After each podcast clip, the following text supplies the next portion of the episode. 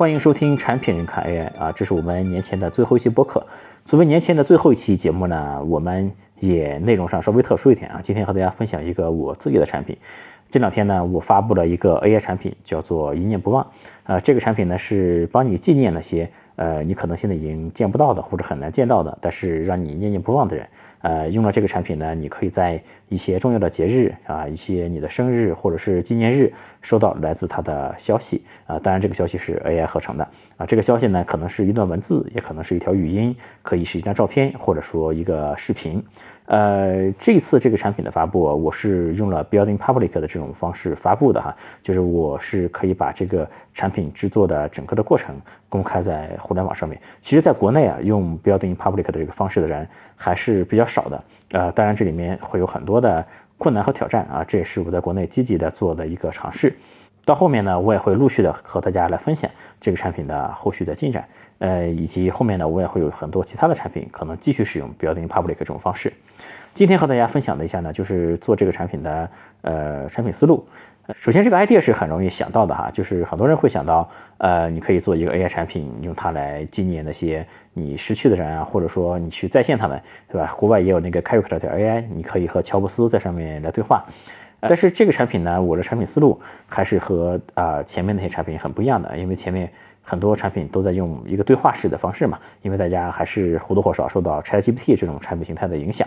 呃，但是我在前面的播客呢，也和大家来分享过，目前阶段呢，我觉得做 AI 产品非常重要的一个产品思路就是啊，如何绕开 AI 的限制。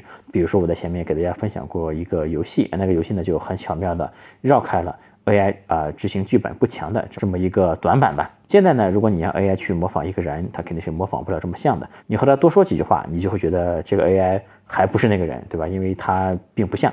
呃，所以呢，我就想我们不用这种对话的方式，那我们就让 AI 以一个比较低的频率，比如说一个月给你发一条消息啊，大概是这样的感觉啊，一个这样的一个频率。呃，而且这个消息呢是比较简单的一条消息。这样的话呢，就可以让 AI 做的比较像啊，它穿帮的可能性就会低很多。呃，而且呢，这里面我觉得是可以加入一些人工的，比如说，如果你想画一张这个你想纪念的人的照片，啊，你如果用纯 AI 画呢，这个 AI 它如果画的不像怎么办呢？它如果把这个人的手指画错了，多了一根手指怎么办呢？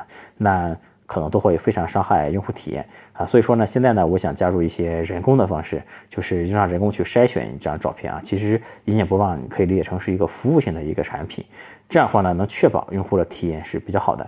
那当然，等将来 AI 技术真正啊更进一步的时候，我们就可以把这些人工再去掉就可以了啊。这个思路其实我在前面的播客也和大家分享过。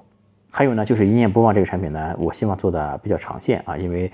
这个纪念那个念念不忘的人，这是一件非常长久的事情。现在有很多创业者在 AI 领域创业的时候呢，都会面临一个问题，就是 AI 行业的发展日新月异啊。你今天做了一个产品，到明天这个产品是否还有存在的必要呢？或者是是不是就有更新的技术出来了，会取代掉现有的技术呢？那我在做一念不忘的时候呢，就考虑到。其实我们还是可以把它做的比较常见的，因为我们把握一个纪念人的这个最底层的需求啊，这个需求是很常见的。然后呢，我们也会给大家说啊，现在的 AI 能力其实是不足的。那我们现在呢，可能只能给你发一些比较短的消息，只能给你合成一些简单的图片呀、音频啊这些。但比如说，呃，到明年可能这个 AI 生成视频的技术就会比较成熟了。那到时候呢，我们就把视频加进去。反正随着这个 AI 的技术发展啊。我们这个产品啊，就可以给大家提供越来越多的服务，越来越先进的一些东西。这样的话呢，新出来的 AI 技术啊，不但不会取代这个产品，反而还会给用户提供一些更新的体验。还有就是这个产品，我是怎么验证它能不能做呢？首先，作为一个产品经理的直觉，以及作为呃最近也遭遇过家人离去的一个人啊，我觉得就是纪念啊一些你放不下的人，还是一个非常底层的需求。第二呢，就是我们也看到了一些视频在讨论。能不能用 AI 来纪念亲人这件事情啊？这些视频的播放量和以及评论，呃，都是非常活跃的。第三呢，是我们其实看到了一些线上灵堂的一些产品啊。这些产品虽然和我们的产品形态非常不一样啊，但它也是在线上寄托人的思念嘛。这类产品里面呢，也有人做的是非常不错的啊。就基于上面三个思路，我们就决定启动这个产品。另外，这个产品呢，还有一个特殊之处，就是我们在呃启动的时候，其实是。一行代码都还没有写的，甚至连官网都是用了一个第三方的表单。